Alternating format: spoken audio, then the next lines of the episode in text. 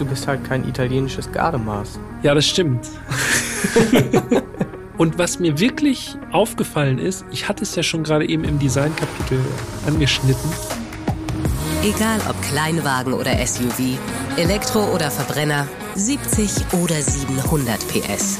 Jedes Auto ist anders.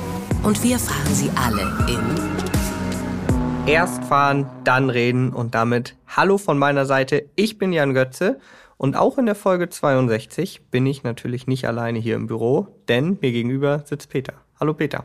Hallo, liebe Zuhörerinnen und Zuhörer. Hallo da draußen. Willkommen zu Folge 62. Heute ein, ich würde fast sagen, ein Auto, das schon ein bisschen Legendenstatus auch erworben hat. Wir kümmern uns jetzt um Legenden nach dem Mustang. Ich würde sagen, jetzt machen wir nur noch Legenden. Genau, jetzt kommt direkt die nächste automobile Legende.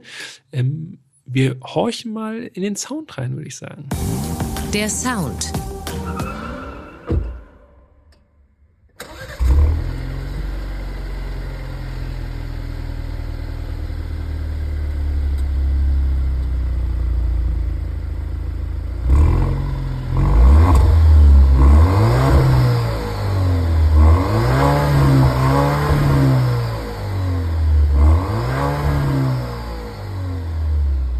Ja, also ehrlich gesagt, klingt der jetzt gar nicht so gut. Also klingt ein bisschen dünn, ne? Ein bisschen angestrengt auch, ja.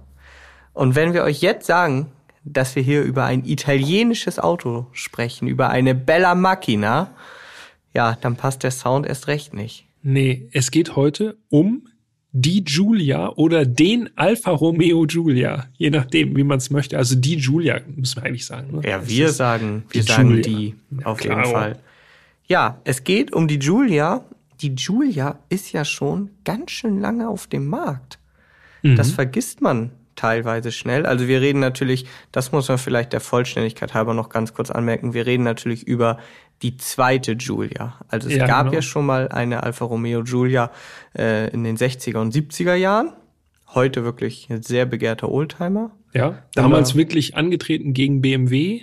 Genau. 02 und so. Ja. Also von daher äh, ja, und hat dem Ganzen auch standgehalten sozusagen, dem Vergleich. Und auch wirklich ein, ein, wunderschönes Auto, wenn man so möchte. Aber wir reden heute über die Neuauflage der Giulia. Und äh, die wurde 2015 erstmals gezeigt und ist seit 2016 auf dem Markt. Und wenn wir uns das jetzt so überlegen, sechs Jahre schon auf dem Buckel, also schon echt ganz schön lange.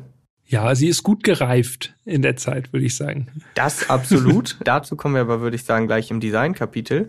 Als Einordnung, auch heute noch tritt die Julia oder wieder gegen BMW und Co. an. Also ja.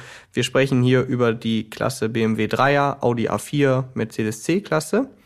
Wichtig ist allerdings, die Giulia gibt es nur als Limousine. Also die klassische Karosserieform sozusagen, keine Kombi-Variante, obwohl das wahrscheinlich auch äh, interessant und wahrscheinlich auch gut aussehen würde. Und sich sicherlich hier bei uns auch sehr gut verkaufen würde. Das glaube ich auch, ja. Aber das bleibt auf jeden Fall ein Wunschtraum. Also Mittelklasse-Limousine. Du sagtest gerade eben schon Dreier. Ich glaube, der Dreier BMW ist sozusagen so die Hauptzielrichtung. Ne? Ja, sie wollen ja auch bewusst und betont sportlich unterwegs sein mit der Julia. Ähm, und ich denke auch so, der Dreier ist der Hauptkonkurrent, aber C-Klasse und A4 sind natürlich auch in dieser Klasse angesiedelt. Ähm, es gab auf jeden Fall auch schon ein größeres Facelift zum Modelljahr 2020. Also da hatte die Julia dann ungefähr vier Jahre auf dem Buckel. Da wurde optisch eigentlich kaum was angepasst. Im Innenraum ein bisschen Materialauswahl überarbeitet, ähm, so ein paar Kleinigkeiten verbessert. Vor allen Dingen ging es da aber auch über, äh, um Assistenzsysteme mhm. und auch um das Infotainment. Gab es ein neues Betriebssystem, Touchscreen und so weiter. Aber das war nicht die einzige Modellpflege, wie wir eben herausgefunden haben. Ganz genau, denn jetzt gerade ganz frisch sozusagen fürs Jahr 2023, 2022, 2023 hat die Julia nochmal eine kleine Überarbeitung bekommen. Unter anderem, ich glaube, am besten erkennbar an neuen Scheinwerfern. Da sind jetzt so auf jeder Seite drei so ja, so Leuchtsignaturen und das Ganze lehnt sich an an den neuen Alfa Romeo Tonale, der damit auch schon quasi bekannt geworden ist, also das SUV. Kleine SUV, muss man ja dazu sagen. Genau. Stelvio hat auch eine Anpassung bekommen. Also im Grunde, das ist so diese neue zweimal drei Lichtsignatur, die ist bei Alpha jetzt gerade angesagt und dementsprechend wurde auch die Julia sozusagen angepasst. Unser Fahrzeug hatte das allerdings noch nicht, müssen wir der Fairness halber sagen. Also wenn ihr die Bilder anschaut auf Erstfahren dann reden auf Instagram, dann werdet ihr noch sehen, wie schön die Julia damals aussah und ist eine gute Vorbereitung auf das, wie sie jetzt aussieht sozusagen. Absolut.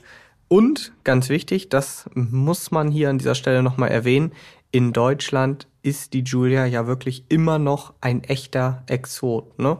Ja. Also man sieht sie sehr selten und ich habe mal nachgeschaut von 2016 bis Ende 2021, wie viele Julias da in äh, Deutschland verkauft wurden. Ja. Du kneifst hier schon die Augen ja, zusammen. Ich ne? weiß schon, also entweder ich mag das Ergebnis nicht so gerne hören oder, oder ich muss jetzt raten.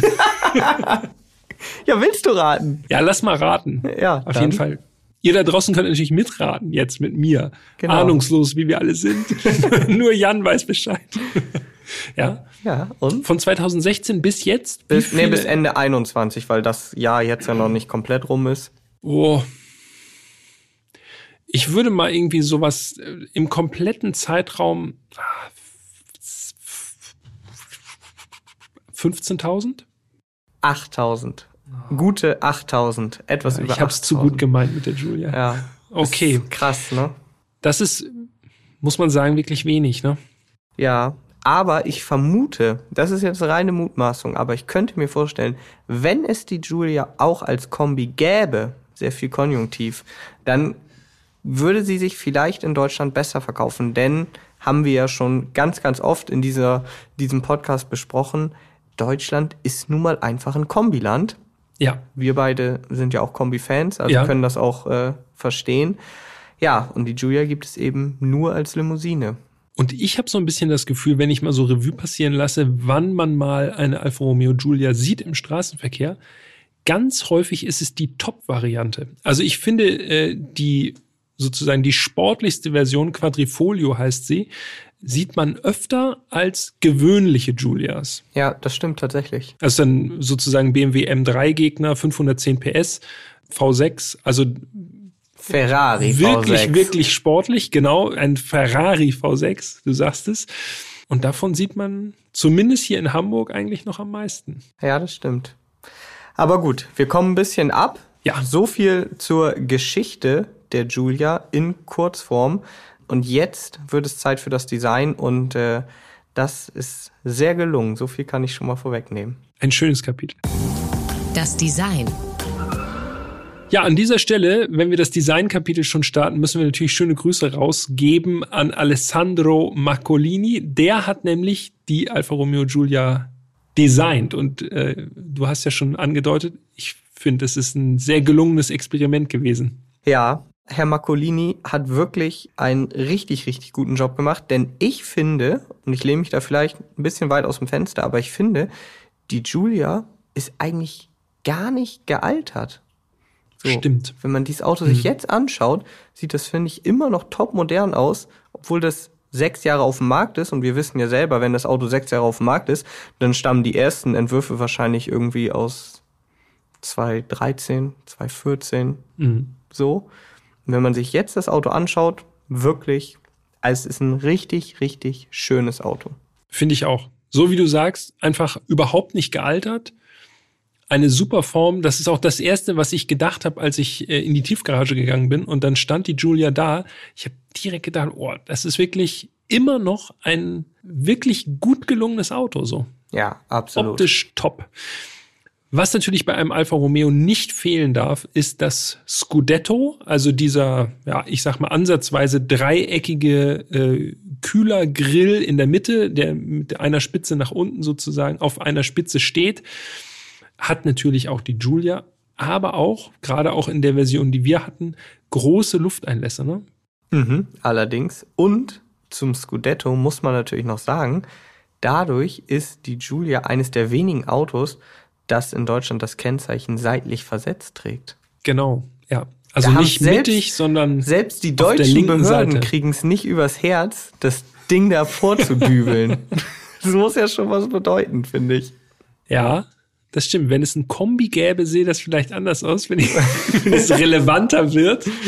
Kennzeichen auf der Fahrerseite sozusagen versetzt. Sieht ein bisschen ungewöhnlich aus, aber immerhin, du sagst es, äh, das Scudetto, also dieser mittige Kühlergrill, ist dadurch äh, in, in Gänze zu bewundern. Ja, ansonsten die Scheinwerfer sind relativ schmal gehalten. Wie gesagt, in diesem Fall eben noch das äh, quasi das erste Facelift, aber nicht die nächste Modellpflege. Also der Scheinwerfer hat dann noch so einen ja so einen länglichen länglichen Tagfahrstreifen. Sieht sportlich aus, also gefällt mir ziemlich gut. Und wir müssen natürlich auch noch über die Farbe sprechen. Rosso Alpha. Muss man das übersetzen? Alpha Rot. genau. Ist eine Unilackierung, wirklich so ein, so ein tiefes, dunkles Rot. Mhm. Kein Aufpreis. Mhm. Und äh, es wird jetzt wenig überraschend für die meisten von euch kommen. Ich habe mich mal wieder ein bisschen durch den Konfigurator geklickt. Hab Natürlich. mal geschaut, welche Farbe würde ich denn wählen. Also ich finde das Ja. Rot schon sehr schön, aber wenn man eine Julia sieht, ist die oft rot. Deshalb dachte ich mir, ja, mal gucken, was es noch so gibt. Meine Wahl wäre Darf ich raten? R. Grün, auf jeden Fall. Sage ich. Nein. Nein? Nein. Was? Ja, Okay. Okra Lipari heißt diese Farbe. Kannst du das umschreiben? Ich. Ist Ja. das Ocker? Nee. Ja, also ich glaube, es ist ein Mix. Ich habe die Farbe schon mal in live gesehen. Es ist so ein Mix aus Gelb und Gold. Eine Metallic-Lackierung. Es ist Mhm. eine Speziallackierung, sagt Alpha. Okay. Kostet 3000 Ocken Ui. Aufpreis. und ich habe nachgeschaut, das ist eine historische Farbe. Die gab es nämlich schon in den 60er Jahren für den Julia GT Junior. Ah, das kenne ich. Ja. Das habe ich schon mal gesehen. Das ist so ein, ja, das ist, sieht aus wie so ein blasses Orange, ne? Ja, so, ja, Nur dann jetzt in Metallic. Genau. Ja, ja, okay. mega Farbe. Ich bin wieder drin. Mega Farbe, also finde ich Mhm. richtig krass. Ich glaube, die wenigsten äh, haben den Mut, weil ich kann mir auch vorstellen, Ja. es wird ein, wenn du ihn dann hast, wird es ein Ladenhüter. Ich glaube, vielleicht teilen nicht ganz so viele Leute meinen Geschmack, aber ich finde es Hammer. Aber eine Julia kauft man auch nicht, um sie danach wieder zu verkaufen. Korrekt. Ja, Ja. das stimmt. Ja. Seitenlinie, relativ, ich sag mal, unspektakulär, clean, keine großen Details, wo das Auge jetzt längere Zeit dran kleben bleibt, sozusagen. Die Felgen dagegen wirklich auffällig. Das sind so diese typischen Alfa Romeo Fünflochfelgen, also fünf große Löcher. Ja, sieht so ein bisschen aus wie ein fünfblättriges Kleeblatt, so ein bisschen. Ja, oder wie eine ganz, ganz große Wählscheibe. Ja, genau, vom Telefon damals, ne? Ja, aber du hast ja gesagt, es ist wirklich eigentlich das so, ich glaube, das haben die meisten schon mal gesehen, das ist so dieses typische Alpha-Design, das wird immer mal so ein bisschen angepasst, gibt es aber wirklich für viele Modelle. Die Felgen heißen Speziale. Ähm, Gibt es eigentlich irgendwas, was nicht spezial oder spezial ist? alles ist, alles ist speziell oder besonders. Die Dimensionen sollten wir auch noch nennen. Also Ja. 19 Zoll sind diese Felgen an der Vorderachse, 225 40 und an der Hinterachse 255 35. Sehr wenig Gummi sozusagen im Querschnitt auf einer 19 Zoll. Das ist jetzt nicht wirklich klein, aber sie sieht sehr filigran aus, dadurch, dass so viel, ich sag mal, so viel Loch da ist. Und dadurch wirkt das Rad relativ klein im Radkasten. Ne? Haben wir, haben wir, glaube ich, Jan nickt fleißig. Vielleicht hätten es auch 20 Zoll sein können. So für die Optik jetzt. Ne? Ja, also wirklich, schaut euch die Bilder gerne nochmal an. Erst fahren, dann reden bei Instagram. Und achtet mal wirklich nur auf die Felgen und wie die im Rathaus stehen. Also 19 Zoll Felgen auf einer Mittelklasse Limousine, das klingt ja, und das ist ja auch einfach groß. Aber dadurch, dass so wenig Reifen drumherum ist, wirkt die Felge fast ein bisschen verloren. Eine Sache habe ich doch noch, was so das Design im Profil angeht. Nämlich, wenn man sich mal anschaut, die Türen, die vordere Tür und auch das äh, sozusagen die Seitenscheibe von der A-Säule bis zur B-Säule, das ist recht kurz geraten. Ja, das stimmt. Dabei ist der Radstand ziemlich lang. Ja, Das können wir nämlich an dieser Stelle schon mal verraten. Die Julia hat einen Radstand von 2,82 Meter, eine Gesamtlänge von 4,64, ähm, Breite 1,86 und ist relativ flach, 1,45. mhm. Und jetzt, Jetzt wird irgendwo wieder geflucht, weil ich wieder so viele Zahlen hintereinander rausgehauen habe. Aber mich stört's nicht. Mich stört's auch nicht. Ich hoffe, den Großteil von euch auch nicht. Äh, wenn doch, schreibt uns gerne. Aber dann schreibt uns auch gerne einen konstruktiven Vorschlag, wie man denn Abmessungen, die ja nun alle wichtig sind, wie man das besser machen soll. Mir fällt nichts ein. Wenn man vier Abmessungen hat, ja, dann muss man halt auch vier Zahlen nennen. Das ist nun mal so. okay, langer Radstand. Also wirklich lang, 2,82. Es ist ja immer so ein bisschen drei Meter. Das ist so das, wo man sagt, boah, das ist wirklich super langer Radstand. Das ist so Elektroautos oder Luxusklasse, so, so wie S-Klasse oder sowas. Das sind so drei Meter Radstände. Finde ich also für eine Mittelklasse bemerkenswert vom Rad, Radstand. Dann gehen wir mal weiter um die Julia herum und schauen uns mal das Heck an. Und da sehen wir ja im Grunde auch genauso wie an der Front auch ein zeitloses Heck. Ich finde, schicke Rückleuchten sind so ein bisschen, äh, sieht es auch irgendwie, ist ein bisschen BMW mit drin, würde ich fast vermuten. Also es ist jetzt äh, nicht, es hat jetzt nicht diese runden Alpha-Rückleuchten oder so, dass man sagt, okay, das ist jetzt typisch Alpha. Aber ich finde ein super gelungenes Heck auch abgesetzt unten so ein angedeuteter Diffusor in der Schürze und zwei Endrohre. Eins rechts, eins links. Schwarz, schwarz auf schwarz sozusagen. Kommt schon sportlich rüber alles, finde ich. Ja, auf jeden Fall. Die Rückleuchten, die sind noch so ein bisschen getönt, so ein bisschen abgedunkelt. Auch das gibt nochmal so einen kleinen sportlichen Touch. Julia steht ausgeschrieben auf der Heckklappe rechts. Ja, und ansonsten schnörkellos. Du hast es gesagt sehr gutes italienisches Design. Ja, aber gleichzeitig eben auch nicht überzeichnet.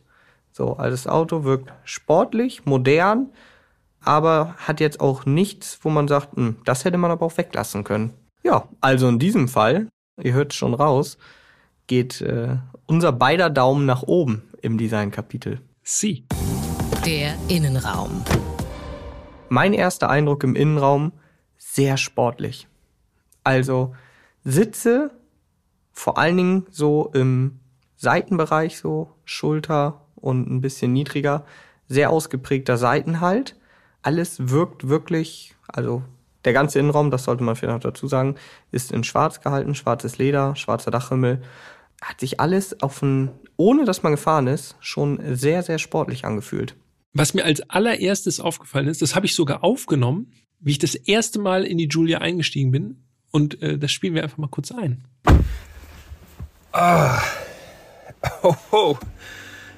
Wie sitzt der Götze denn im Auto? So weit vorne. Junge, Junge. Also, Alfa Romeo Giulia, erster Eindruck. Ich finde, dieses Auto sieht immer noch wirklich hervorragend gut aus. Alter Schwede, alleine diese riesigen, diese riesigen Schaltpedal aus Alu, das ist schon echt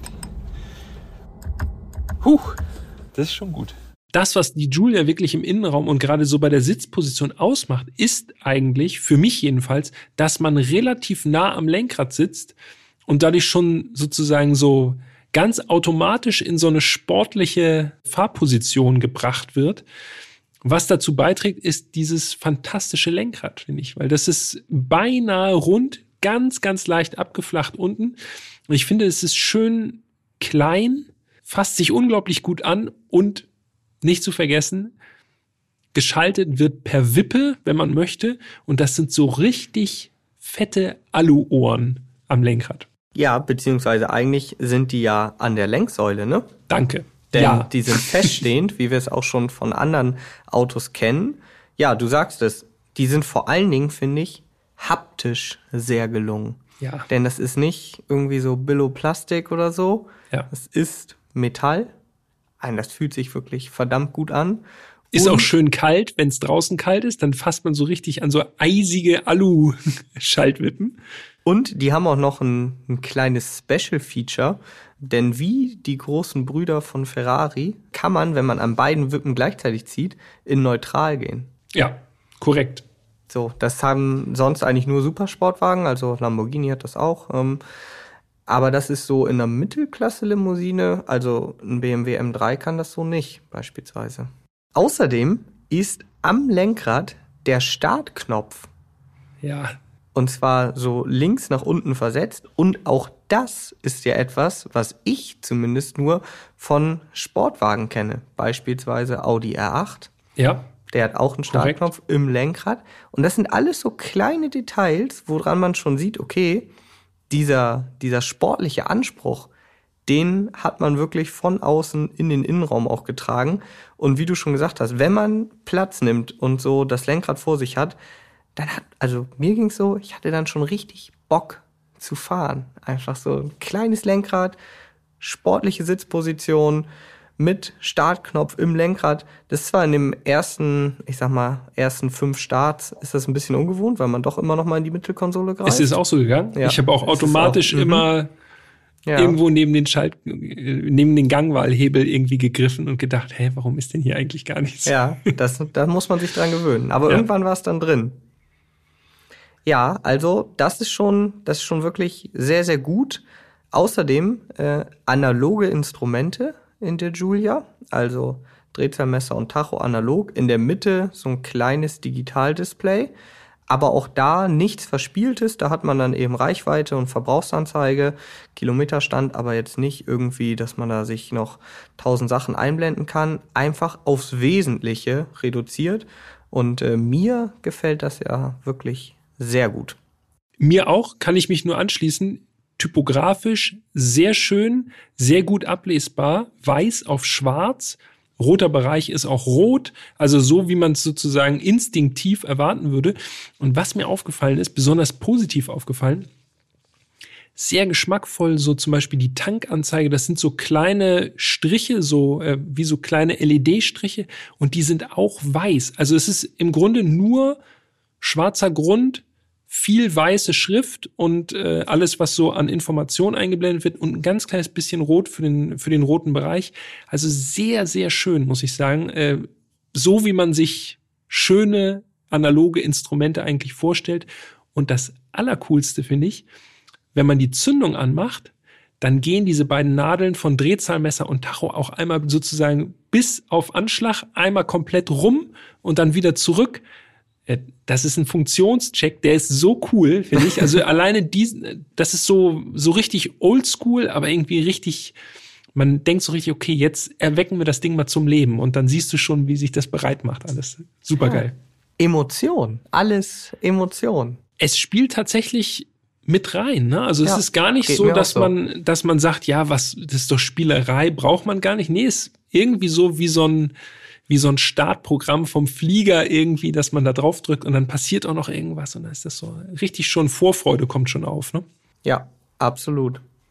In der Mittelkonsole gibt es dann noch einen äh, Fahrdynamikschalter zum Drehen.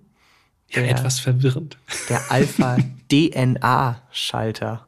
Ja, genau. Da ist das, das, äh, die Gene sind da drinne. Ja, DNA, das sind letztendlich die drei Fahrmodi, die man auswählen kann. Dynamic, Normal und All Weather. All Weather. Ah, mhm. okay. Jetzt habe ich das auch. Äh, ich habe nämlich schon gerätselt. Also D und N, das war relativ selbsterklärend. Aber dann, mhm. weil es kommt auch keine Einblendung. Ne? Nee. Wenn du wechselst, dann ist erscheint eine Julia in so einer Grafik im Mitteldisplay. Aber es wird nicht gesagt, so jetzt sind wir in Dynamik, sondern es ist einfach nur D und dann sind da so Genau, einfach andere nur dieser, Grafik, dieser um kleine, der kleine Buchstabe ist dann eben illuminiert in genau. dem Modus, in dem du jetzt unterwegs bist. Schräg davor ist der Gangwahlhebel, ein echter Gangwahlhebel noch, äh, Automatik in unserem Fall, Achtgang. Und bei dem Gangwahlhebel ein Detail, ja, jetzt komme ich wieder um die Ecke, was mir sehr gut gefallen hat. Ich weiß schon, was es ist. Die Trikolore. Aber nicht so mega auffällig, sondern wirklich ganz dezent hinterm Gangwallhebel so eine schöne kleine Trikolore. Das liegt aber vielleicht auch äh, an meiner persönlichen Liebe zu Italien, dass ich ich finde halt die Farben auch schön. Also das ist eine kleine italienische Flagge, um das aufzulösen. So, also die ja, italienischen ich bin, Nationalfarben. Ich bin schon wieder voll drin. Du Trikolore, bist, genau, ja, die italienische drei, die drei Farben: Grün, genau. Weiß, Rot, von ja. links nach rechts.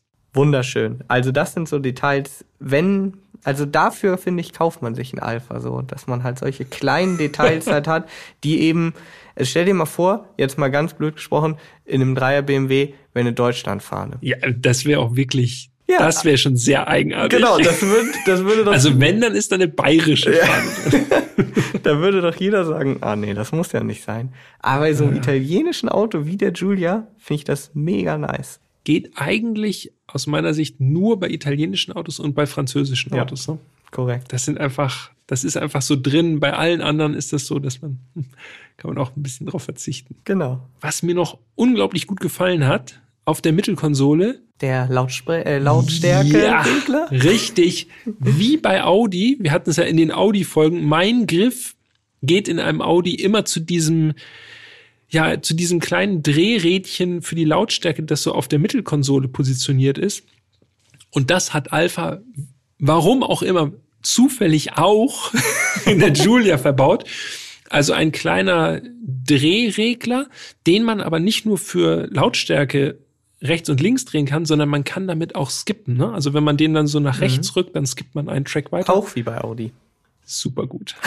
also wir wollen nicht sagen, wer es zuerst hatte, aber hat mir gut gefallen, dass das da ist, das Ding.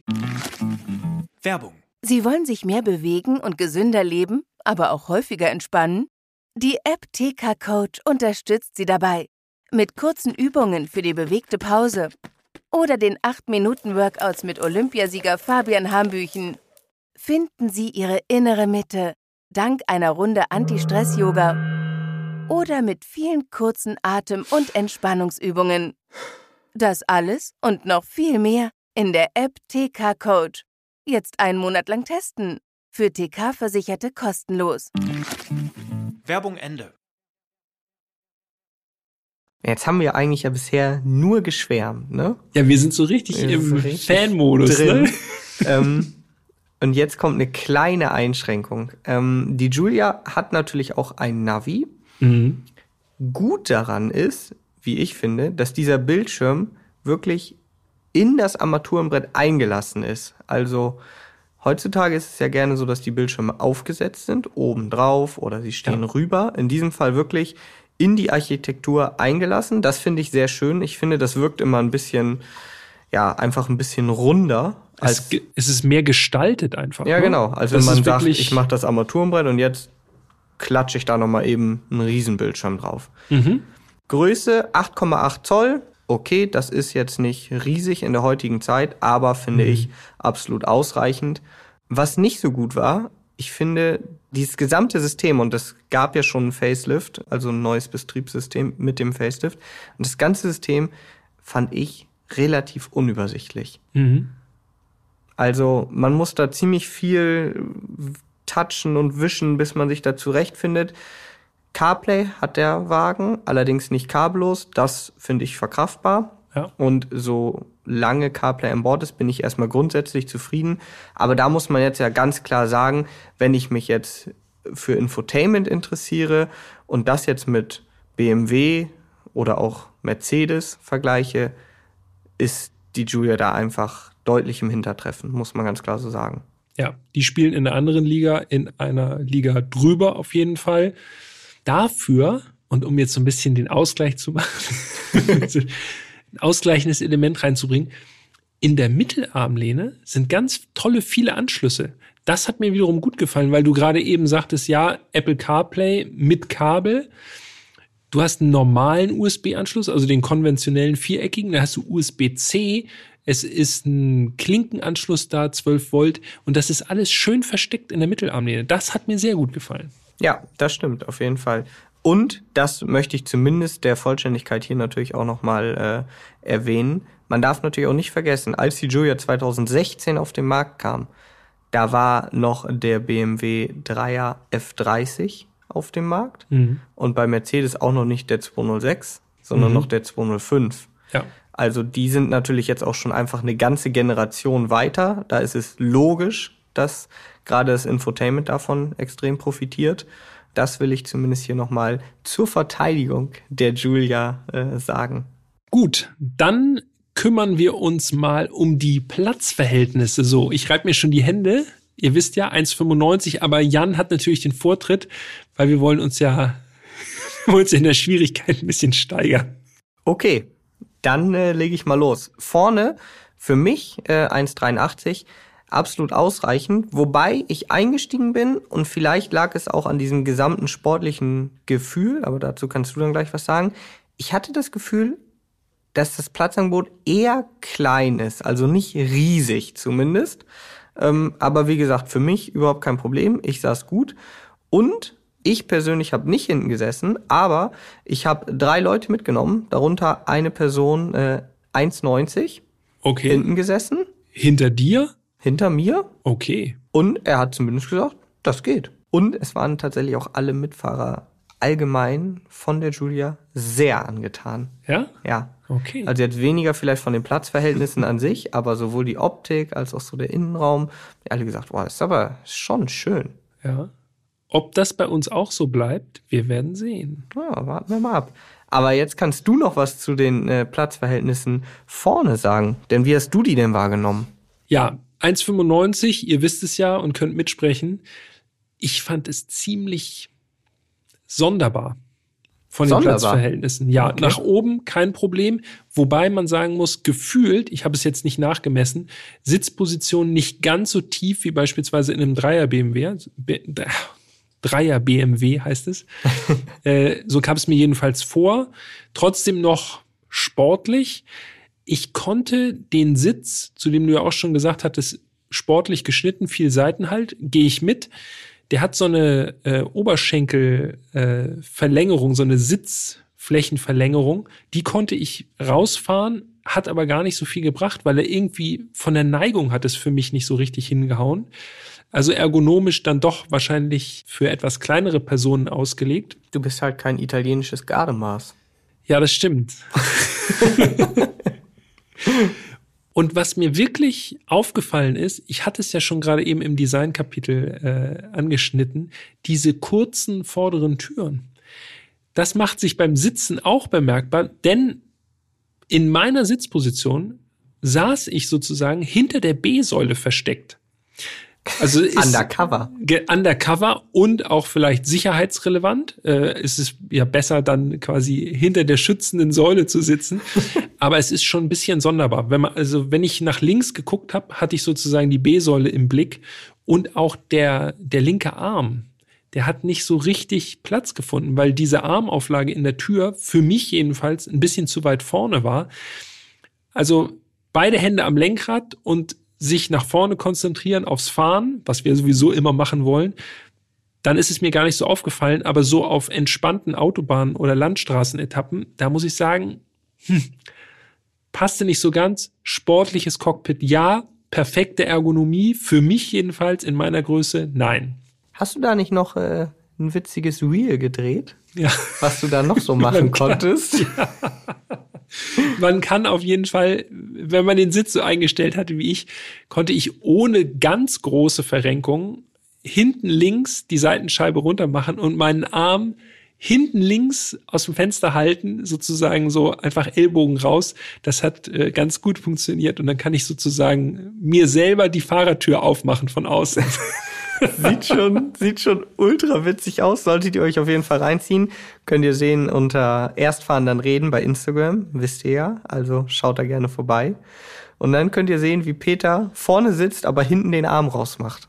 Dann müssen wir noch über den Kofferraum sprechen. Der Kofferraum der Julia, der fasst 480 Liter. Und für alle, die jetzt sagen, okay, das ist für mich nur eine Zahl, äh, ist das groß oder klein? Also grundsätzlich ist das auf jeden Fall in dieser Klasse äh, ja dem Standard entsprechend, denn ich habe nachgeschaut, BMW 3er G20, also der aktuelle Dreier als Limousine 480 Liter, Okay, also gleich, also wirklich Kopf an Kopf. Gleichstand. Audi A4 480 Liter, auch 480. auch 480 Und Liter. C-Klasse. Ja, C-Klasse, die stinkt ab. Oh no. 455 Liter. Ich würde sagen, Alfa Romeo Giulia in der Spitzenklasse. Genau. Mit, mittendrin. Ja, das stimmt. Also Kofferraum auf jeden Fall ausreichend. Ähm, da kriegt man genügend rein. Das passt. Und jetzt muss ich noch eine Sache erzählen, die mich am Anfang echt fuchsig gemacht hat. Und zwar, hast du den Start-Stopp-Knopf gefunden? Und wenn ja, wie lange musstest du danach suchen? Hab nur ich mich so dämlich angestellt. Ich habe wirklich locker zehn Minuten gebraucht, habe alles durchgeguckt, wo dieser Start-Stopp-Knopf ist. Peter denkt nach. Ja, ich denk nach. Also du meinst nicht den Startknopf für den Motor. Nein, nein, nicht den Start. Den hatten wir ja schon, ja, genau. sondern du meinst Start, Stopp. Äh, Start, Stopp aus sozusagen, Genau. um nicht an der Ampel den Motor ausmachen zu müssen. Habe ich ja in Folge 61 beim Hyundai i20 äh, gerade noch drüber gesprochen. Beim i20 hat es mich nicht so gestört, denn der hatte ja einen Mildhybrid, der ist ganz entspannt ausgegangen. Aber die Julia, die hat halt einen ganz normalen Verbrenner und der geht dann wirklich so an der Ampel so abrupt aus so und dann geht er wieder an und ich bin davon einfach kein Freund. Ich habe auch immer das Gefühl, so richtig gut sein für den Motor kann das doch auch nicht immer an, aus, an, ja, der aus. Anlasser leidet, ne? Genau. Der muss halt immer wieder, okay, Anlasser sind darauf ausgelegt, dass sie jetzt wesentlich mehr arbeiten müssen als früher mit Start-Stopp. Aber trotzdem. Verrat es uns, Jan. Wo Ja. ist Start-Stopp? Ich Wo hab ist der Start-Stopp? Auch überall geguckt, in der Mittelkonsole, äh, beim Gangwallhebel, irgendwo da. Dann gibt es ja auch einige Autos, die haben es wirklich nur in dem Menü. Da musst du immer über das Navi gehen. Das ist das Allernervigste, ne? das ist richtig nervig. Ich will für alles, was schnell aus oder an muss, muss ich eine Taste haben. Start-Stopp ist beim Lichtschalter. Also da, wo ich das Okay. Licht anmache, links neben dem Lenkrad, da ist Start-Stopp. Ich habe es dann gefunden. Wenn man es weiß, ja, dann ist es natürlich einfach. Äh, wenn man es nicht weiß, dann Dann ist es schwer. dann ist es schwer, aber wer jetzt diesen Podcast gehört hat, der hat natürlich was dazugelernt.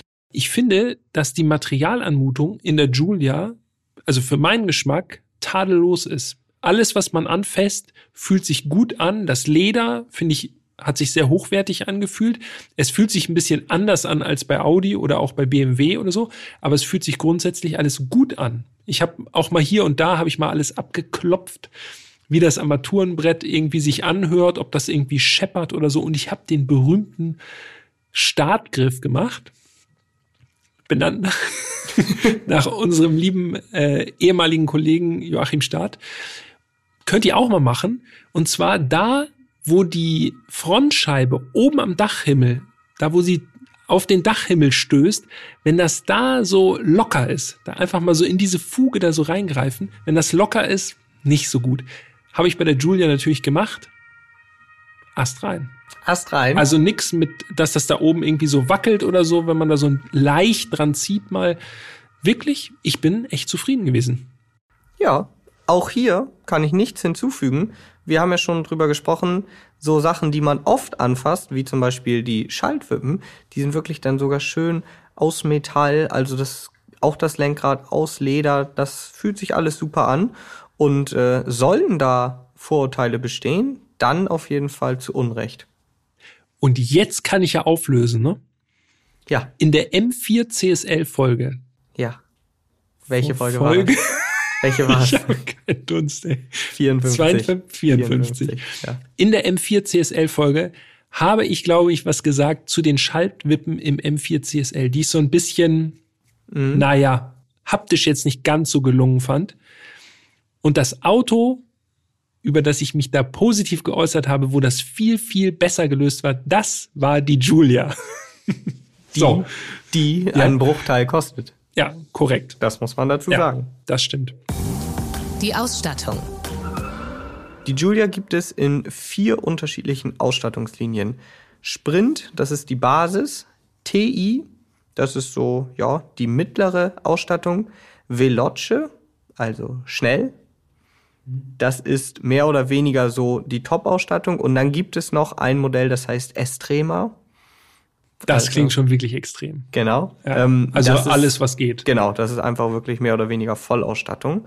Und dazu muss man jetzt sagen, wir hatten eine Giulia Veloce, also ähm, das sportliche Modell, die schnelle Giulia. Und für die Giulia Veloce gibt es zwei Motorisierungen. Einen Benziner, 2 Liter Vierzylinder ist das, und einen 2,2 Liter Diesel.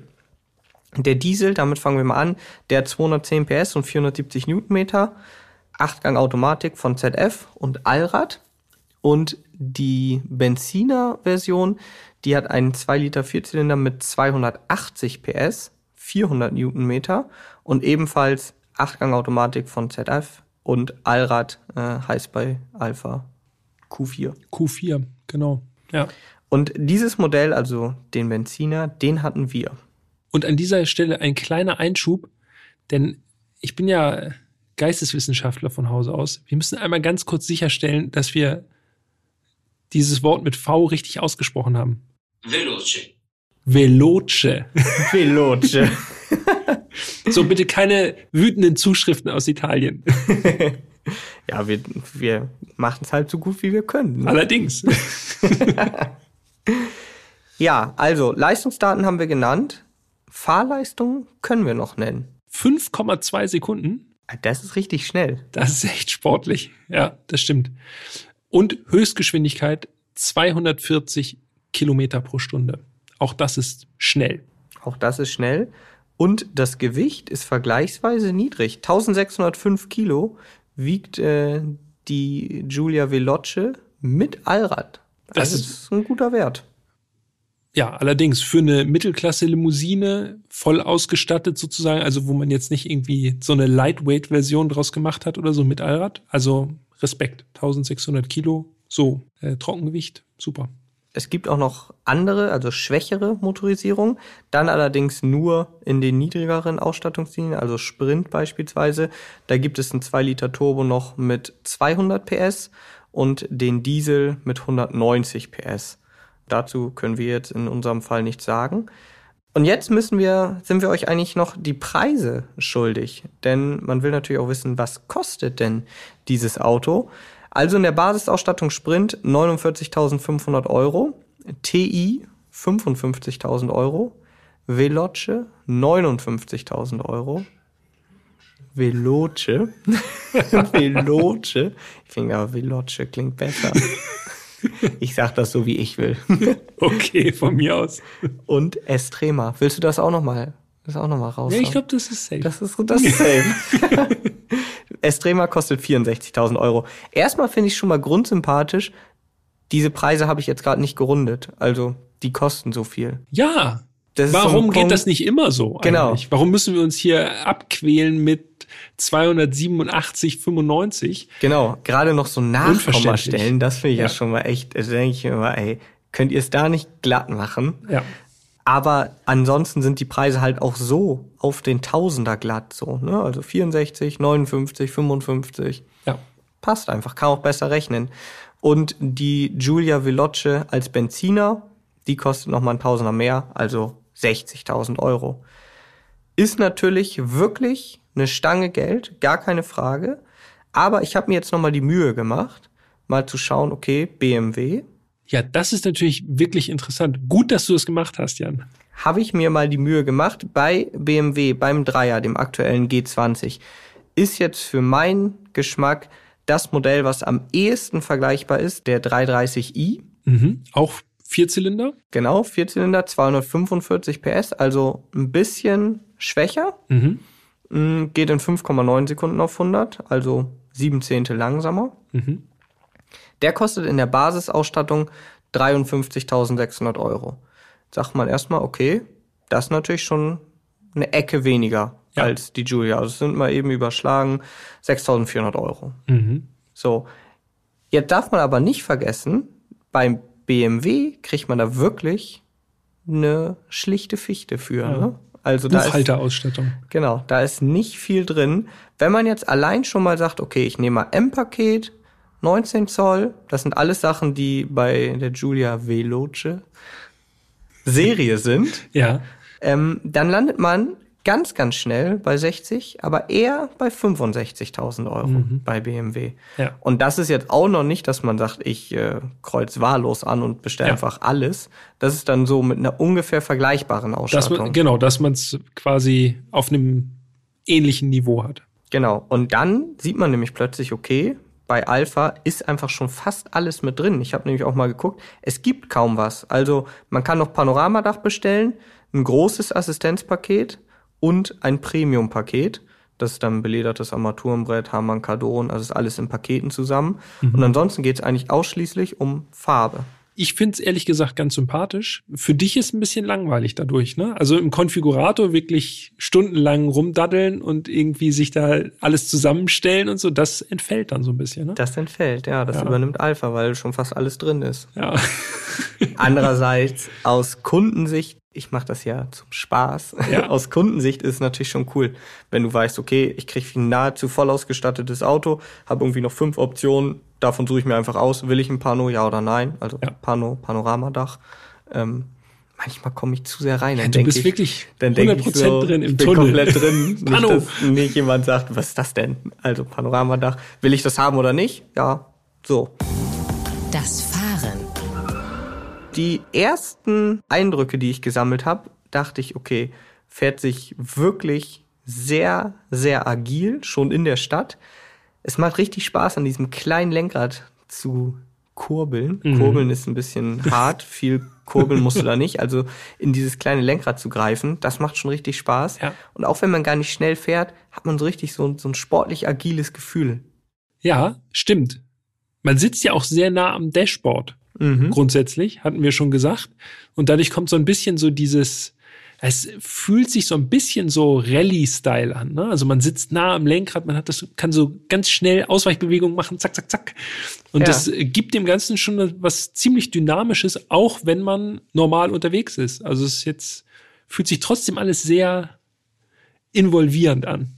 Das Fahrwerk, ähm, die Giulia Veloce hat das normale Fahrwerk. Es gibt auch noch ein aktives Fahrwerk mit elektronisch geregelten Dämpfern. Das hatte unser Fahrzeug nicht. Mhm. Das Fahrwerk ist, auch das ist sportlich, straff.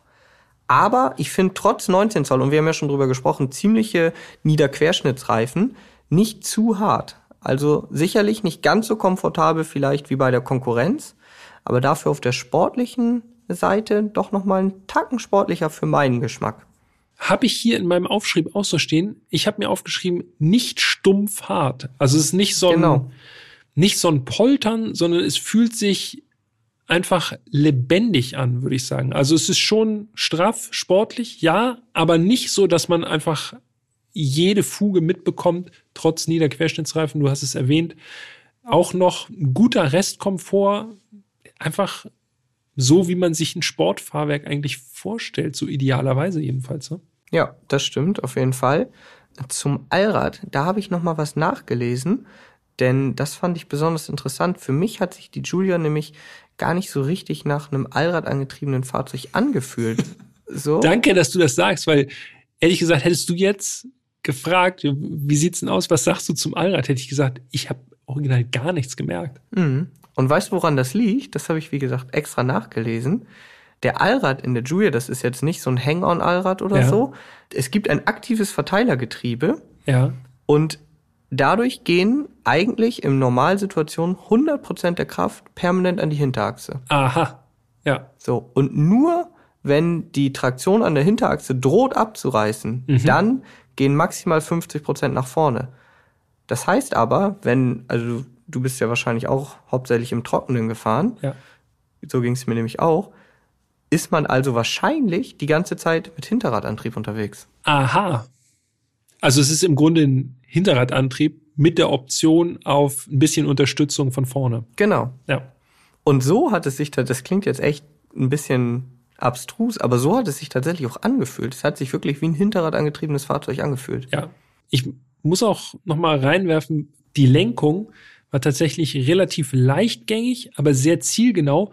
Und auch das, da hätte ich, also du hast es jetzt gesagt, aber da hätte ich einfach auch so vom Gefühl her gesagt, da geht keine Antriebskraft drüber, weil Lenkung ohne Antriebseinflüsse ist doch noch mal irgendwie ein bisschen präziser als bei einem Allradfahrzeug, ne? Aber dann ist das ja gut möglich. Ja, dann haben wir das schon mal geklärt. Und außerdem, auch das habe ich dann, als ich schon mal tiefer eingestiegen bin, habe ich noch mal weiter gelesen. Äh, die Vorderachse, auch da ist Alpha ganz besonders stolz drauf. Ja. ist eine Doppelquerlenkerachse ja. aus Alu, also größtenteils aus Alu. Und Alpha sagt, dass äh, das für ein extrem präzises und sofort ansprechendes Lenkgefühl sorgen soll. Ja. Und ich für meinen Teil kann das tatsächlich bestätigen, denn wenn man da an diesem kleinen Lenkrad äh, gedreht hat, hat sich das Auto wirklich sehr leichtfüßig angefühlt für eine Mittelklasse-Limousine. Mir hat ja auch besonders gut die Tatsache gefallen, also so ging es mir jedenfalls, dass die Julia irgendwie so das Gefühl vermittelt, dass sie ganz leicht rollt.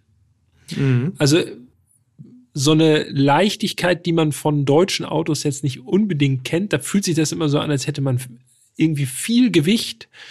Und wenn man so vom Gas geht, es sei denn, es ist jetzt wirklich eine explizite Segelfunktion vorhanden, dann hat man so das Gefühl, okay, die Es Masse bremst wieder ab. Der Rollwiderstand ist relativ hoch. In der Julia hatte ich wirklich das Gefühl, beim Gas wegnehmen, das rollt doppelt so gut gefühlt wie, äh, ich sag mal, ein Dreier BMW oder eine C-Klasse oder so. Es war irgendwie gar kein Widerstand spürbar. Ja, es liegt vielleicht auch daran, dass das Auto ja, wie gesagt, haben wir schon drüber gesprochen, gar nicht so schwer ist. Aber so ähnlich habe ich das tatsächlich auch wahrgenommen. Und äh, der Motor, auch wenn er soundtechnisch echt nichts zu bieten hatte, das muss man einfach so sagen. Also der Bis Sound. auf das Turbozischen. Ja, aber auch, das war sehr dezent. Man musste schon gut hinhören. Genau, meine ich. Ähm, Ja. Hat mir der Motor an sich total gut gefallen. Also ein schön linearer Durchzug, also eigentlich eher untypisch für ein Turbo. Ähm, so sehr homogene Kraftentfaltung, also gar nicht so überfallartig, wie man das vielleicht erwarten würde, Ja. so dass man denkt, boah, jetzt alles und dann wieder nix, sondern echt so, ist einfach, ja, es passte sehr gut zu der Abstimmung. Nicht zu sportlich, aber eben diesen sportlichen Touch. Und wo wir schon beim sportlichen Touch sind, müssen wir noch was zu den Fahrmodi erwähnen. Also ich glaube, A für, wofür stand das nochmal? All Weather. Für All Weather, das können wir ausklammern, weil wir sind die Julia nicht bei All Weather gefahren, sondern nur bei Trockenheit. Korrekt. Von daher lassen wir außen vor. Normal, also der N-Modus, fand ich persönlich so ein bisschen langweilig, ehrlich gesagt. Also das hat alles gut funktioniert, keine Frage. Auch diese Achtgang-Automatik, die verbaut war, die hat souverän geschaltet, hat sich bei mir jedenfalls kein einziges Mal verschluckt oder so, hat keine Fehlleistung erbracht, war alles sehr verschliffen, war allerdings mir nicht emotional genug. Ja, und das ist ja ganz witzig, denn wir sprechen hier oft, also nicht falsch verstehen, aber die Julia ist ja eigentlich noch ein ganz normales Auto. Das ist jetzt ja kein Supersportwagen oder so. Und in vielen Folgen äh, haben wir schon drüber gesprochen bei normalen, an, in Anführungsstrichen, Autos, äh, dass man sagt, okay, also ich bin da zum Beispiel ganz oft ein Freund von, ich lasse die dann einfach in Komfort, ich schalte mal alle durch und lande dann doch wieder in Komfort oder normal. Man findet so seinen Lieblingsfahrmodus. Und denkt sich ne? dann so, das passt schon, Mhm. weil ich will jetzt ja nicht irgendwie übertrieben sportlich unterwegs sein. Ja. Aber die Julia, da ging es mir genau wie dir. Also ich habe dann auch mal durchgeschaltet und dachte, nee, ich muss schon in Dynamic hier. Ja. Ich will schon sportlich unterwegs sein. passt einfach besser zu allem, was wir davor schon hatten. Sitzposition, kleines Lenkrad, diese Schaltwippen, das passt einfach mehr in das Gesamtkonstrukt der Julia irgendwie rein. Und was mir besonders gut gefallen hat, Ah, warte mal, jetzt müssen wir, wir sagen ja alle zwei Sekunden, ne, abwechselnd. Also das hat mir besonders gut gefallen. Das hat mir besonders, und das hat mir, also es klingt ja so fast so, als wäre das unser absolutes Lieblingsauto. ja, aber was ist, was ist, wenn es wirklich so gut ist? Das Ja. ist, das ist die große Frage, weil ich bin, ehrlich gesagt, war ich auch ein bisschen überrascht, dass sich die Julia so gut fuhr und so viel, also hat wirklich Freude bereitet beim Fahren. Es ist einfach ein Fahrauto. Und jetzt sage ich doch, was mir sehr gut gefallen hat, und zwar die Gangwechsel im manuellen Modus in Dynamik. Das hat richtig, da hat das Getriebe richtig so einfach so die Gänge so reingefeuert. Klingt jetzt so, als wäre es total irrelevant, aber tatsächlich, wenn du an diesen Schaltwippen ziehst und du merkst, okay, bang, er haut den nächsten Gang so richtig rein, so ansatzweise wie so ein sequenzielles Getriebe, nicht so heftig natürlich, aber trotzdem so, dass du es merkst, auf der Autobahn gerade, wenn du so durchschaltest, das hat dem Ganzen wirklich, ich sage das jetzt einfach bewusst provokativ, so ein bisschen Ferrari-Feeling gegeben.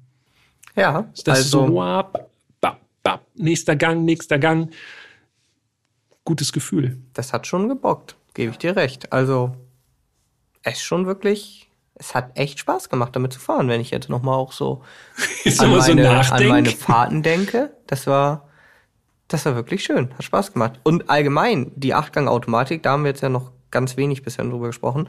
Wie gesagt, von ZF, da erwarte ich einfach schon, dass sie gut ist, aber die hatte eine super Spreizung, genau wie du sagst. In Dynamic, im manuellen Modus, hattest du wirklich das Gefühl, oha, die ist ordentlich sportlich, aber wenn du es dann wieder auf normal gestellt hast und äh, das Getriebe äh, quasi hast übernehmen lassen, dann war das auch total im Hintergrund, also so wie man das von einer guten Automatik eben auch erwartet, dass dann eben nicht irgendwie du jeden Gangwechsel extrem spürst, sondern Ja. dann war alles wieder ganz entspannt. Also, ja, war gut. War wirklich gut. War ja, schon gut. stimmt. Bist du mal schneller gefahren? Jetzt ist So, die Frage. ich sag mal über 200? Ja, 220 so. Also ich habe sie nicht ausgefahren tatsächlich mal. Mache ich ja sonst häufig, aber bei der Julia nicht. Was Ähm, ist dir aufgefallen beim schneller Fahren? Ich weiß, worauf du hinaus willst. Die Motorhaube war am Flattern wie Sau, ne? Ja, Ja. Mhm. so ab 210, da bin ich vom Gas gegangen. Sehr gerne sogar, weil ich dachte, Junge, Junge, also die Motorhaube hat sich richtig aufgebäumt, hat angefangen zu flattern.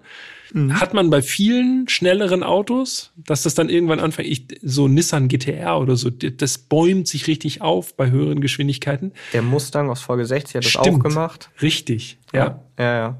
Also ist nicht äh, untypisch. sieht wahrscheinlich bedrohlicher aus, als es dann im Endeffekt Ich glaube, ist. das die ist, ist wirklich. sicher. Ja, die wird schon nicht auffliegen. Es sei denn, sie ist halt nicht richtig zu, aber dann fliegt jede Motorhaube irgendwann auf. Wir müssen noch über den Verbrauch sprechen. Ah, Der Verbrauch, ja, komm, den lasse ich immer gerne hinten überfallen. Der hat mir nämlich tatsächlich äh, ein bisschen Kopfweh bereitet, tatsächlich. Echt?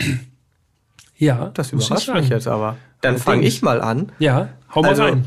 ich bin gefahren wie immer. Das, äh, die treuen Zuhörer, die treuen Zuhörer unter euch, die wissen ja, ich versuche dann die Autos eben nicht besonders sparsam oder besonders äh, Verbrauchs äh, oder mit besonders hohem Verbrauch zu fahren, sondern einfach so, wie ich halt fahre. Ähm, sprich auch mal 200 oder mal 220, da wo es geht. Und mein Verbrauch lag bei 9,6 Litern. Und da habe ich gedacht, 9,6 Liter, das Ding ist mit 8 angegeben. Finde ich, geht absolut fit. Peter macht riesen Augen hier. Es ist komisch. Habe ich mich vertan oder was? Ich weiß nicht, deshalb sage ich. Ich hab, deshalb war also ich bei so, flotter Autobahnfahrt, ja, da hatte ich so 14 Liter im Durchschnitt. in dem Moment, im Durchschnitt.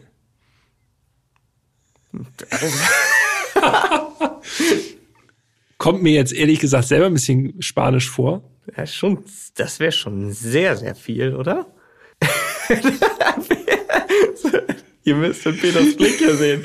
Guckt mich an, guckt auf seinen Aufschrieb. Also ich kann ja sagen, also du bist mit deiner Fahrweise, deiner Normfahrweise auf 9,6 sagtest du gekommen. genau. Dann lassen wir das einfach mal so stehen. Ich bin mit meiner normalen Autobahnfahrt und Stadt so, wenn ich darauf achte, sparsam zu fahren, bin ich auf 8,1 gekommen. Ja, guck mal. Punkt Meine Landung. schnelle Autobahnfahrt, das ist einfach jetzt ein Streichergebnis. Ich schaue mir hier gerade noch mal die Bilder an. Ich weiß Ja. jetzt nicht, wann du die gemacht hast, aber da haben wir auf dem Trip stehen, also die Bilder sind von Peter, äh, auf dem Trip steht hier Trip A, 105 Kilometer, gefahren mit einer Durchschnittsgeschwindigkeit von 53 km/h, 8,6. Ja, das klingt aber jetzt auch nicht nach schneller Autobahnfahrt, ne? Mit 53 km/h. Nö, aber Nee. das klingt ja so, als wärst du auf jeden Fall über Land auch gefahren, sonst wärst du ja nicht auf 53 im Durchschnitt gekommen. Also du musst ja auch mal schneller als 50 fahren. Von daher 8,6. Also machen wir, einen- machen wir einen Strich drunter. Du 9,6, ich 8,1. Ja. Also Basta. irgendwo da wird's passen. Das Fazit. Ich muss auf jeden Fall noch erwähnen, ich habe das ja schon im Innenraumkapitel einmal kurz angerissen, aber das hatte ich selten, wenn es jetzt nicht irgendwie ein Supersportwagen war. Und ich glaube tatsächlich selten so, ja, so im Einklang bei allen. Wirklich jede Person, die mitgefahren ist, hat dieses Auto komplett abgefeiert. Egal ob das Schwiegerpapa war, meine Mutter, meine Frau, Freunde, also auch wirklich Leute verschiedensten Alter, die verschiedenste Vorlieben haben Ja. für Autos. Und alle haben schon äußerlich erstmal gesagt, oh, der ist aber schick, das ist aber ein schicker Wagen, so. Und auch als sie dann drin saßen, haben sie alle gesagt, nee, das finde ich also richtig gelungen. Und das hatte ich, glaube ich, echt selten. Also entweder erreicht man so die besonders sportlichen oder die, die eher komfortabel unterwegs sind oder die, die viel Platz wollen. Aber Ja. dass man so durch die Bank weg, jede einzelne Person, die mitgefahren ist, dass jeder aussteigt und sagt, nee, das ist echt ein richtig gutes Auto, das habe ich selten. Ja. Und verstärkt bei mir beispielsweise den Impuls, dass ich denke, hm, wenn sich so viele Leute so positiv äußern, da muss doch irgendwo was zu finden sein. Und deshalb, glaube ich, sagen wir auch so oft, dass uns die Julia so gut gefallen hat, weil wirklich, ich habe wenig gefunden, was mir jetzt nicht gefallen hat. Also, ich muss tatsächlich sagen, bevor ich die Julia jetzt gefahren bin, hatte ich ja nur die Erfahrung mit der, mit der Top-Version, mit dem Quadrifolio. Und da war natürlich klar, dass das Ding irgendwie super sportlich ist. Ich war tatsächlich überrascht, wie sportlich die Julia ist, auch als Veloce. Ich muss wirklich sagen, in dieser Klasse ist es für mich die Fahrmaschine. Also wenn man Wert drauf legt, halt ein Auto zu haben, was sich sportlich fährt, aber trotzdem vollkommen alltagstauglich ist, ist es eigentlich das Auto, was man sich kaufen sollte. Muss ich ganz, Ja. ganz ehrlich so sagen. Fährt in meinen Augen auch sportlicher als ein 3er BMW, als ein Audi A4, auch als eine C-Klasse. Zumindest emotionaler. Ja, aber auch, ja, auch vom Gefühl her wirklich so, wenn du Kurven fährst, hatte ich das Gefühl, das ist ein sportlicheres Fahrgefühl, was du da hast. Plus, in meinen Augen, das ist natürlich sehr subjektiv, sieht das Auto schöner aus, hat noch diesen Exotenstatus, der ja nun echt auch cool ist, wenn man so ein besonderes Auto hat. Für mich sind eigentlich, oder ja, eigentlich gibt's für mich nur zwei Kritikpunkte an der Julia. Das etwas kleinere Platzangebot im Innenraum im Vergleich zur Konkurrenz. So, also da muss man wirklich mit leben können. Und Thema Infotainment habe ich auch schon angesprochen. Da merkt man einfach, dass die Julia doch alt ist im Vergleich zu der Konkurrenz. Die sind da wirklich deutlich besser aufgestellt, was alles angeht, Navi, Sprachsteuerung, Funktion. Ähm, aber da sage ich dann wieder, mir wäre wichtiger, dass das Auto halt so fährt, wie es fährt. das Auto soll fahren. Und Genau. äh, dann sieht man über andere Sachen, die sozusagen an der Peripherie liegen, auch äh, gerne gnädig hinweg, sage ich mal. Ich finde, dass die Julia nicht nur sehr gut aussieht, sondern sie fährt auch super. Das habe ich mir aufgeschrieben. Und diese Lebendigkeit hat mich echt überzeugt. Also ich mag ja sowieso so ein bisschen charakterstark sollen Autos ja schon sein. So bei, gerade wenn man jetzt wirklich gerne fährt. Und ich finde, da passt die Julia wirklich perfekt rein. Es klingt ein bisschen bescheuert, ich weiß. Es ist so ein bisschen wie der freche Mokka E. Aber es ist so ein bisschen so, als würde man mit der Julia tanzen beim Fahren. Uh, war das eklig. Okay, komm, ich versuche das Ding hier noch zu retten. Mit einer bewusst schwierigen Frage. Ich weiß, Ja. du bist ein großer Fan des BMW 3er. Und jetzt stelle ich dir die Frage, sehr vorhersehbar, aber wenn du jetzt mit deinem Geld Ja, ein Auto kaufen müsstest, wie gesagt, Kombi gibt's ja nun mal nicht, also wir bleiben bei den Limousinen. Dreier BMW oder Julia? Hand aufs Herz. Na, eigentlich, wenn du die Hand aufs Herz packst, dann weißt du ja schon, wie du dich entscheidest. ich bin ja großer Fan vom 320D. Jetzt müssten wir natürlich eine Julia Diesel mal fahren, um das Ja. wirklich rauszufiltern. Also der 320D, finde ich, ist wirklich das beste Mittelklasse-Auto so für alle Geschmäcker, meiner Meinung nach. Ja, also auf, auf dem Herz muss ich sagen, doch so vom Fahren schon, schon Julia, aber wenn es um diese Sparsamkeit dabei geht, dann auf jeden Fall 320D. Ich müsste eine Diesel Julia mal fahren. Ja, haben wir. Aber rein vom Fahren her gebe ich, gebe ich der Julia den Vortritt. ja, ist gut. Du auch? Ja, sowieso. Also, und bei, Sowieso. mir, bei mir gehen Emotionen und Design dann ja oftmals vor Vernunft. So. Ja. Und das Fahrverhalten in Kombination mit dem Design, muss ich sagen. Also, die Julia hat mich wirklich richtig, richtig überrascht. Kommt selten vor, ne? dass uns Autos so richtig überraschen. Mhm. Aber es war doch, ich verstehe gar nicht, es war eigentlich auch vorhersehbar. Also, dass die sich jetzt nicht lasch fährt, Ja, aber war eigentlich klar. so ein aber es Ding. ist so ein bisschen, man muss es selber mal erlebt haben. Ist so ein ähnliches Ding, kannst du dich noch dran erinnern, ist jetzt schon wirklich ein Weilchen her. M3. Ja. aktueller M3 Ja. Competition Folge Ja. 11. Da waren wir auch am Ende so, dass wir gesagt haben, boah, fährt sich schon mega gut und so. Sieht Irgendwie haben wir das gar nicht aus, aber- erwartet. Ja.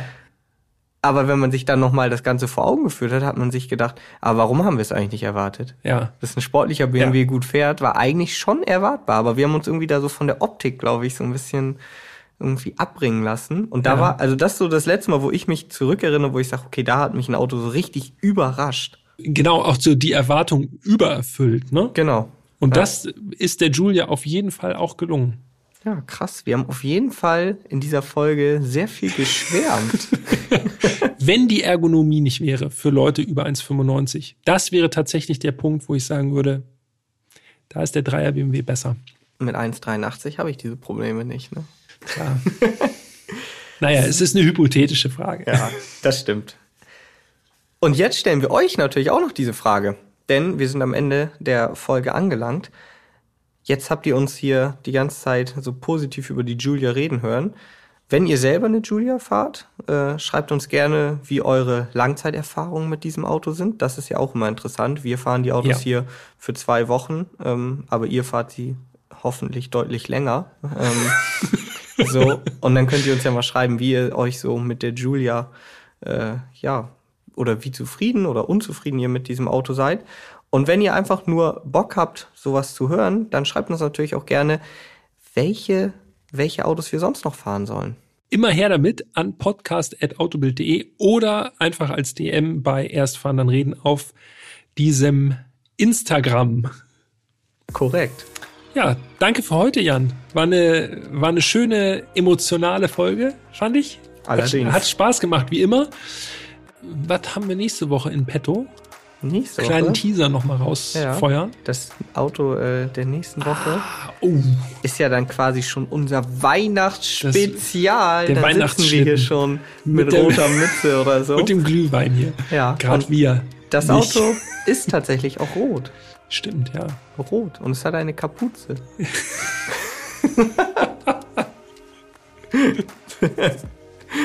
Oh je, oh je, oh je. Okay, ich glaube, Alles wir sind klar. durch für die Folge. Ja, auf jeden Fall. Das war's. Viel Spaß beim Raten. Und danke fürs Zuhören. Bis nächste Woche. Macht's dann. gut.